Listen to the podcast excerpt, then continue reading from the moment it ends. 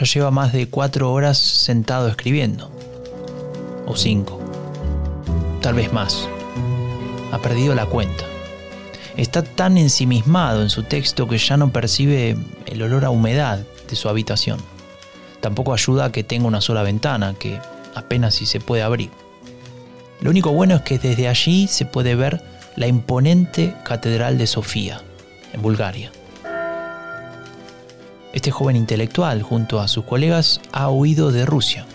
Escapan de una guerra civil que está finalizando. Estamos a principios de los años 20. Ellos son los exiliados blancos y han dedicado meses a la producción de El éxodo hacia el este, un conjunto de artículos que dará nacimiento al eurasianismo, un concepto que va más allá de la expansión hacia el este, uno que busca la reivindicación de la identidad rusa. Según ellos, Rusia iba del capitalismo como tesis y el comunismo como antítesis a la síntesis del eurasianismo.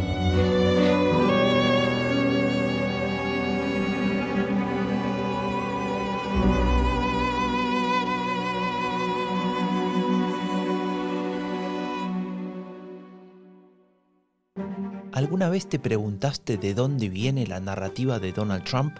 ¿Escuchaste hablar sobre una supuesta decadencia moral de Occidente? ¿Cuál es el poder de los Bolsonaros o los Milley en Latinoamérica? El discurso de la derecha radical tiene raíces profundas. No son solo fuegos artificiales. Son premisas, supuestos y teorías desarrolladas por un conjunto de pensadores desde hace ya varias décadas, los ideólogos de las nuevas derechas.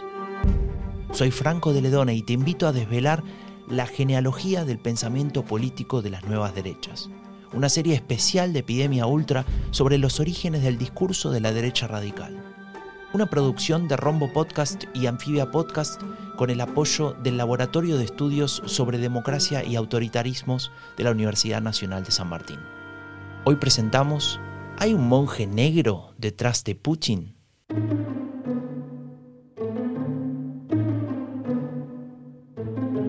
A lo largo de todos estos episodios me di cuenta de algo. Hay un nombre que por una o por otra circunstancia siempre aparece. Como ese personaje que está en todas las fotos de la familia, pero no como protagonista, sino a un lado. Me llamó la atención y decidí poner el foco sobre él. Estoy hablando de Alexander Tugin. Algunos lo conocen como el padre del eurasianismo, y la verdad es que en una primera lectura sobre el tema se puede descartar ese título, ¿no? De hecho, el eurasianismo es algo bastante más antiguo. Luego leí que él era el consejero de Vladimir Vladimirovich Putin, digamos su asesor de cabecera en temas geopolíticos. Y acá nuevamente leyendo los artículos de, por ejemplo, Marlene Laruelle, de la George Washington University, una de las académicas referentes en el tema, me di cuenta de que esto no es tan así. Tal vez lo mejor sea hablar con una persona experta, y tenemos mucha suerte porque Melina Torús, que es licenciada en Relaciones Internacionales, nos va a poder ayudar. No solo a saber quién es Tugin, ese que aparece citado por la alt-right, abrazado a Alain de Benoit, o escribiendo sobre algún autor de la Revolución Conservadora, sino también a entender de qué se trata aquel concepto, el eurasianismo.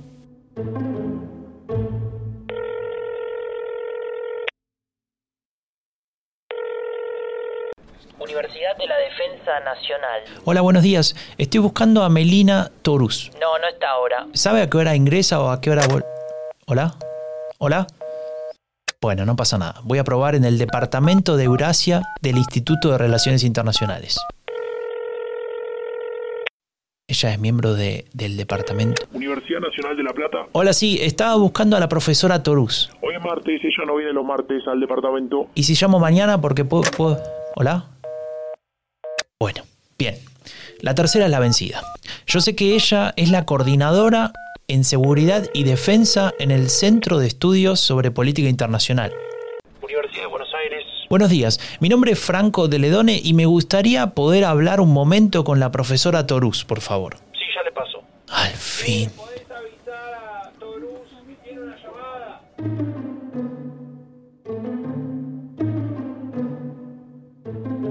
Luego de un breve intercambio, Torus no solo que aceptó a charlar conmigo sobre eurasianismo, sino que me pasó sus artículos al respecto. En uno de esos plantea el primer problema para entender el eurasianismo. ¿Qué entendemos por Eurasia? Bueno, lo primero que hay que saber es que dentro del desarrollo del eurasianismo hay distintas corrientes y diversas fases, como toda la mayoría de las corrientes teóricas, pero que sin embargo tenemos un problema de origen, si se quiere decir, que es respecto a qué entendemos sobre Eurasia, ¿no?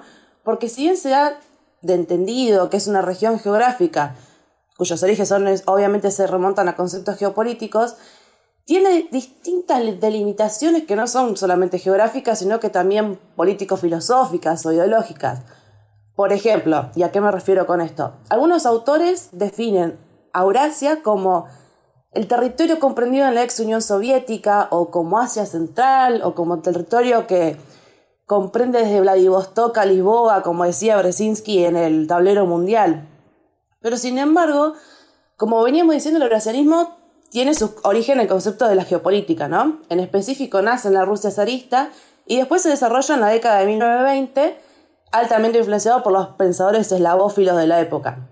Entonces, es una cuestión que el eurasianismo está presente no solo en la política exterior de la Unión Soviética y del Imperio zarista, sino también que en la Rusia actual. Y es esta pertenencia a Occidente u Oriente, o a Europa o Asia, dicho de otra manera. Este elemento es clave. Cuando hablamos de Rusia, la entendemos como parte de Europa o como parte de Asia, o de ninguna de ellas. Entonces hemos visto épocas, por ejemplo, como la época de Pedro el Grande, que fundó San Petersburgo, con la idea de europeizar, entre comillas, aunque no me vean, estoy haciendo comillas, si se quiere, a Rusia, con un mayor, o un, épocas como mayor foco en Asia, o simplemente como una especie de puente entre civilizaciones que unía a Occidente y Oriente. Una cosa que es interesante también y que tiene relación con ideas como por ejemplo del panrusismo o la teoría panrusa es que durante la Rusia imperial se instrumentalizaba a lo que es la identidad rusa y quizás también esto de la instrumentalización de la identidad rusa nos suena bastante conocido por los sucesos que están pasando actualmente, ¿no?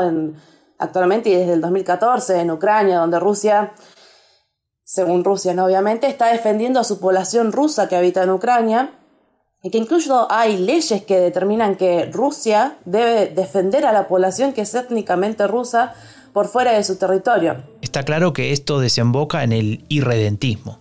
Algo parecido a lo que sucede en otros países, como hemos visto en episodios anteriores de Epidemia Ultra, como el caso de la Hungría de Orbán. Resulta evidente que estamos hablando de identidad y de nacionalismo panruso.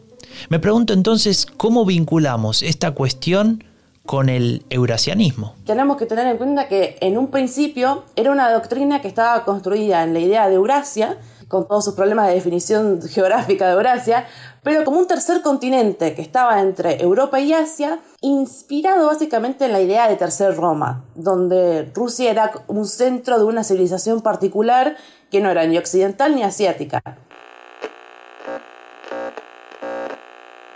After six and a half years in power, Mikhail Gorbachev confirmed his resignation on television tonight. Я покидаю свой пост с тревогой, но и с надеждой, с верой в вас, вашу мудрость и силу духа. 25 de diciembre de 1990. Mikhail Gorbachev renuncia a la presidencia. Se trata de otro paso más hacia el fin de la Unión Soviética. Un año antes había caído el muro de Berlín es el fin de la Guerra Fría.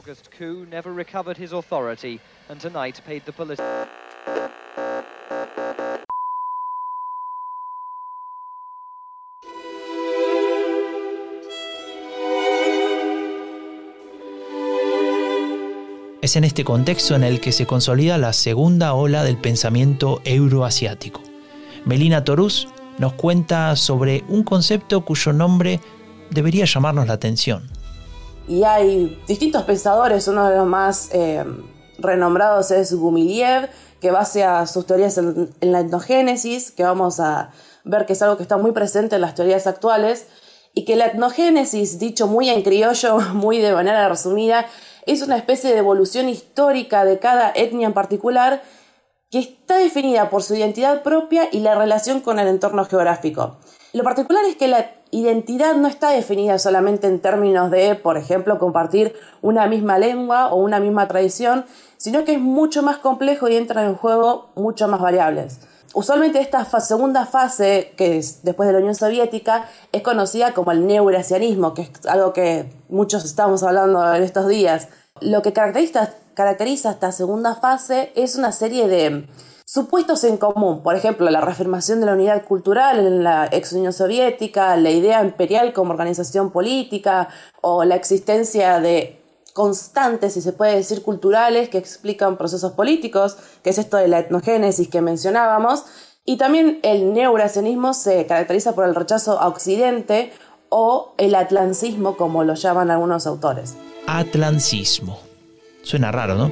Es un concepto que le gusta usar a Alexander Dugin. Bueno, Alexander Dugin es, sin lugar a dudas, un personaje bastante polémico y complejo, que creo que tiene más popularidad afuera que hacia adentro de Rusia, que no quiere decir que no tenga su alcance en ciertas áreas del gobierno de Rusia. Algunos autores dicen que Putin se inspira en, las, en los pensamientos de Dugin, otros dicen que no, como todo en la academia, es todo debate. Eh, pero sí, es un personaje que es bastante polémico porque tradicionalmente ahora se lo relaciona mucho con lo que es la nueva derecha europea, que nada, seguramente vamos a hablar en un ratito. Pero bueno, básicamente el neurasianismo de Dugin se basa en, esta teoría que juxtapone el nuevo orden mundial atlancista, que es principalmente Estados Unidos y el Reino Unido, contra el nuevo orden euroasiático orientado a Rusia, que según Dugin, el orden atlancista, como él lo llama, es una fuerza que lo que va a hacer es como homogeneizar toda la diversidad nacional y la diversidad cultural, que es un valor fundamental para Eurasia.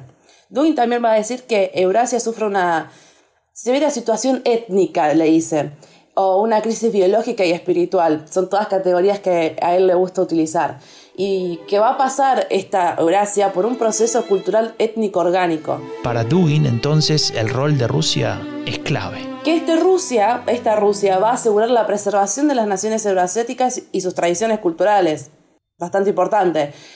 Pero lo central de la teoría de Dugin es qué se entiende por cultura o etnia, porque como vemos bastante basado en, este, en estos conceptos, como que siempre vuelve.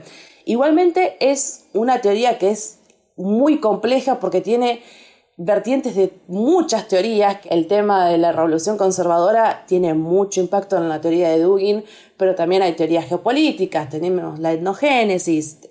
Es un, pensamiento muy complejo y que no solo es complejo, sino que hay mucho escrito. Dugin tiene casi 16 libros, creo, 17 escritos sobre estos temas. Hay un montón para estudiar sobre Dugin. En esta serie hemos hablado tanto del rol de la cultura, la etnia, la identidad. Ahora ya empiezo a entender por qué el nombre de Dugin fue apareciendo en todas las fotos hasta ahora. Aprovechemos que Turús conoce su pensamiento. Sí, tal cual, tal cual. Sí, eh, tiende a tomar de muchas teorías. Bueno, por ejemplo, sostiene, por ejemplo, que el atlantismo, esto que, que él dice que es el atlantismo, que es básicamente Occidente, pero es en esta contraposición a lo que es Eurasia, que se ve materializado en la globalización, este fenómeno que ya todos conocemos, pero él lo entiende como la imposición de valores e ideologías occidentales a nivel global. Por lo tanto, sugiere la creación de un orden centrado en espacios autónomos, le dice, que van a estar parcialmente abiertos al resto y que se organizan en federaciones continentales o imperios democráticos, le llama él, que hacia adentro serían como una especie de un blend de etnias y culturas que obviamente van a tener una lógica. Eh, entonces la política, la geopolítica euroasiática es como es una implementación, una especie de solución a los problemas de la Rusia post-soviética, ¿no? Que sabemos la implosión de la Rusia so soviética o de la Unión Soviética eh, fue el gran impacto de finales del siglo XX y trajo muchos problemas para lo que es la Rusia actual. Eh, una de las cosas que se le criticaba a la a la élite de esa época era la necesidad de centrarse en los asuntos internos de Rusia, porque pues, tuvimos la cuestión chechena, obviamente la gran crisis económica, y que habían dejado por descuidado todo lo que es el ámbito internacional, ¿no? Porque lo que más se centraba a Rusia en esa época era el vecindario, ¿no? Eh, todo lo que es las ex repúblicas soviéticas. Me puedo imaginar a Dugin pensando en cómo aprovechar esa oportunidad que brindaba aquel contexto de la Rusia postsoviética. El fin de la historia, como lo llamó Francis Fukuyama. Una suerte de triunfo final del liberalismo frente a las otras grandes teorías políticas. Lo consiguió derrotando al fascismo en 1945 y ahora le llegaba el turno al comunismo. Sin embargo, Dugin tiene un as en la manga. Le llevará unos años, pero ese hombre que aparece en todas las fotos desarrollará algo nuevo, algo que según él llega para desafiar a la hegemonía liberal.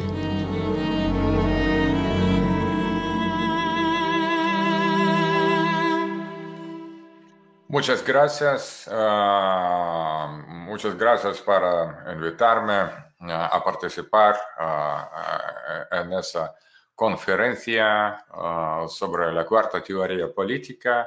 Está casi centrado en el encuadre de su webcam. La madera predomina en la habitación. En el fondo vemos unos armarios repletos de libros y poco más. Ah, sí, claro, el que habla. Me olvidaba. Alexander Dugin. Eh, en Argentina, en Brasil, eh, en otros países, eh, en español, en portugués. Sí, habla español y varios idiomas más, debo decirte. Con su larga barba gris busca dar con la típica imagen del filósofo, aunque en realidad se parece más a un monje medieval. Y como acabas de oír, lo han convocado por videollamada a hablar sobre su cuarta teoría política.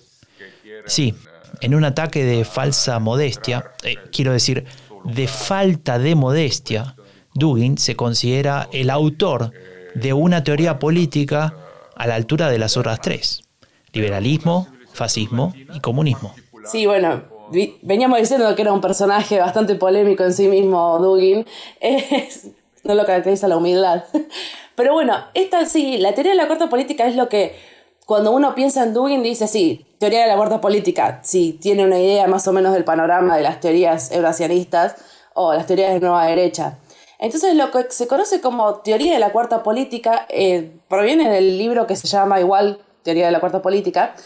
Y la teoría básicamente es una especie de nueva ideología que trasciende lo liberal, el marxismo o el fascismo, y cuyo tema central es un concepto que él retoma de Heidegger, que seguramente no lo voy a decir bien, pero se llama Dasein, Dasein eh, re-españolizado, que básicamente eh, una tradición sería la, la, existencia, pero la existencia propia del ser humano. Entonces, Dugin va a tomar, o sea, su objetivo es tomar elementos de los tres sistemas, o sea, el sistema liberal, el comunista y el fascista, y neutralizar o descontaminar, como él le dice, los aspectos negativos, como sería, por ejemplo, el racismo en el caso del fascismo, e incorporarlos a la cuarta política. Él va a decir que la cuarta política es una teoría que es atemporal, que es no moderna y válida para todos los tiempos. Esto del rechazo a lo moderno eh, es algo que también está muy presente en Dugin y que también estaba presente en la Revolución Conservadora. Eso es otra de las cosas que él toma. Y se refiere al concepto de progreso como un agravante defectuoso, le dice, llegando a describirlo como racista o un genocidio moral contra el pasado. Muy bien, la relación del pensamiento de Dugin con las ideas de las nuevas derechas y en especial con su rechazo al liberalismo, es decir, todo lo que hemos analizado en esta serie resulta evidente. Pero aparece un elemento más que ya mencionamos antes, la cuestión étnica. Entonces, esta cuarta teoría política va a estar fuertemente basada en lo que él conoce como etnos. Eh, y descubriendo que, describiendo que el mayor valor de la cuarta teoría política como fenómeno cultural y comunidad de lengua, creencia religiosa, vida cotidiana, compartir los recursos y como una entidad orgánica, que es, a mí me llamó mucho la atención esto de definirlo como entidad orgánica, que es algo muy positivista, si, se quiere, que es algo que no, no se ve tanto em, en las teorías actuales, ¿no? Que es algo más del siglo pasado, muy siglo XX. Em, claramente basado acá en la influencia del etnogénesis que veníamos hablando, esto de que las culturas, las etnias en realidad comparten todos un destino que van a tener, que es una relación con el espacio, es interesante porque, bueno, decimos, bueno, sí existe esta cuarta teoría política, eh, supuestamente una teoría que va a superar al liberalismo, al marxismo, al comunismo. ¿Pero qué hacemos? O sea, ¿para qué sirve? ¿Para qué sirve? La verdad es que me encantó esa pregunta que se hace Melina Torus. Básicamente, Dugin va a decir que esta cuarta política tiene un rol importante en la confrontación con, al atlancismo, porque la cuarta teoría política también aboga por la multipolaridad Nosotros vemos que hay un montón de influencia de las teorías que, que existen en la mm, cuarta política, no solo en la cuarta política, sino en todo el desarrollo del pensamiento de Dugin. Y lo que, o sea, lo que veníamos diciendo que es un pensamiento que es muy complejo porque ataca o ataca o no atiende, si se quiere, a, muchas cuestiones eh, y tiene influencia de muchísimas teorías y además hay mucho escrito sobre esto. Entonces, eh, creo que es, como una especie de mamut eh, para abordar, pero creo que esto es como la, la versión resumida. Algunas de las influencias de Dugin te van a resultar conocidas. Por ejemplo, bueno, Dugin mismo ha dicho que el, su pensamiento hace referencia a movimientos culturales euroasiáticos del periodo de entreguerras, eh, básicamente basados en la filosofía política y cultural de la nueva derecha europea. Más que nada, él retoma estas ideas de tradicionalismo inspirados en Guénon y en gran mayor medida Ebola, con quien comparte una visión del mundo que emerge de las ruinas del anterior, muy de la cuarta política, que veníamos un poquito nombrando.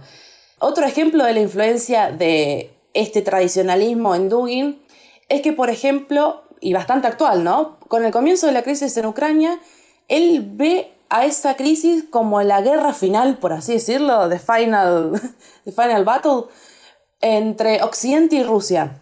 Y que es la única forma en la que Rusia renazca de lo que él dice son sus cenizas liberales. Pero eso no es todo. ¿Te acordás del concepto de racismo espiritual de Julius Ébola? Por otra parte, que es algo bastante interesante, que mientras yo estaba leyendo sobre cómo, cuáles eran las teorías que influían en Dugin, es que él rechaza la idea clásica del racismo y la supremacía blanca, pero se va a inspirar en este autor, Ebola, y va a decir que va a abogar por un racismo espiritual, por así decirlo, que considera que las razas son el alma de los pueblos y las dotan de cualidades innatas y que van a revelar ciertos principios ideológicos. Además, obviamente visualiza a esta Europa unificada en defensa de lo que llamamos los valores tradicionales, que también es algo que vemos muy presente en la, nueva derecha, ¿no? Y en los discursos que vemos de todos los políticos de la de extrema derecha actualmente. No hace falta googlear mucho, eh, la mayoría de todos lo, lo dicen abiertamente. Y también posee una influencia de la revolución conservadora que veníamos hablando de los años 20 y 30 en Alemania, que especialmente me veo obligada a volver a hablar de geopolítica, pero está vinculada a estos autores, de la Geopolitik, como le dicen en Alemania a principios del siglo XX, como fue Karl Haushofer, el autor del Lebensraum, del espacio vital, por así decirlo, que después, posteriormente, fue utilizado o inspirado eh, para justificar las acciones del, del régimen nazi en la expansión europea, ¿no? Y por supuesto, bueno, la gran influencia que va a tener eh, Dugin va a ser los conceptos del eurasianismo clásico, del periodo de entreguerras, que es básicamente que Rusia es un eje de una civilización específica, que es Eurasia, la organización política imperial, que es algo bastante presente en la teoría de Dugin, y la identidad continental, esto que volvemos a retomar de la idea de la geopolítica clásica.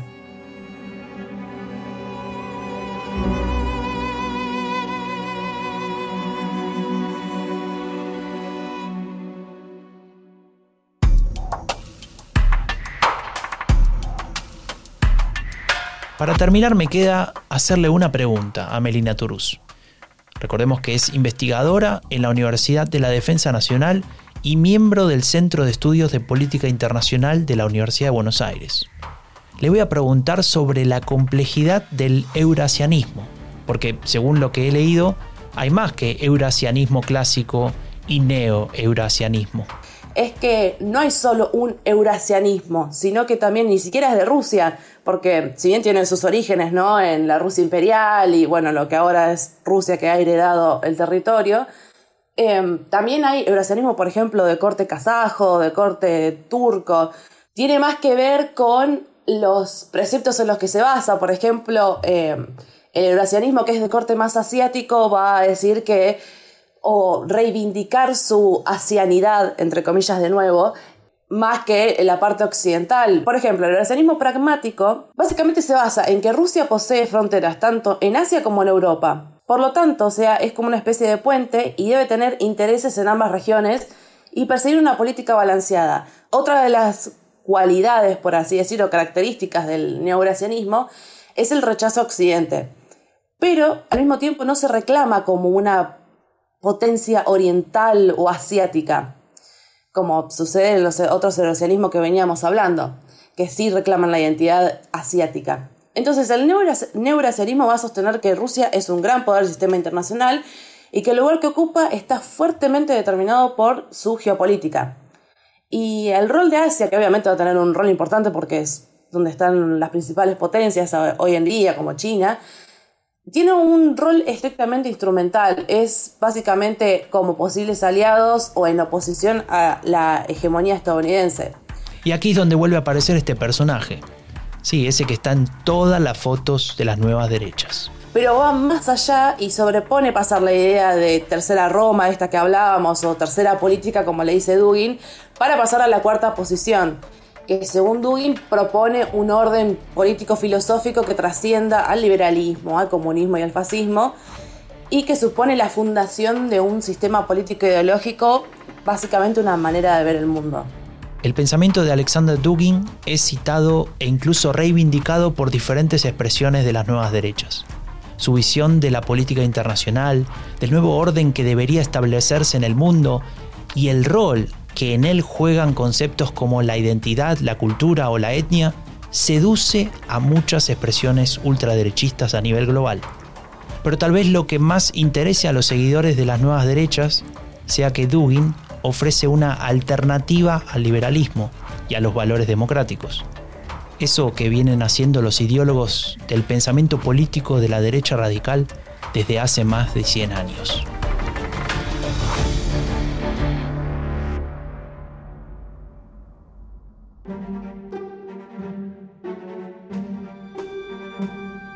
Soy Franco de Ledone y esto fue Genealogía del Pensamiento Político de las Nuevas Derechas, una serie especial de Epidemia Ultra sobre los orígenes del discurso de la derecha radical.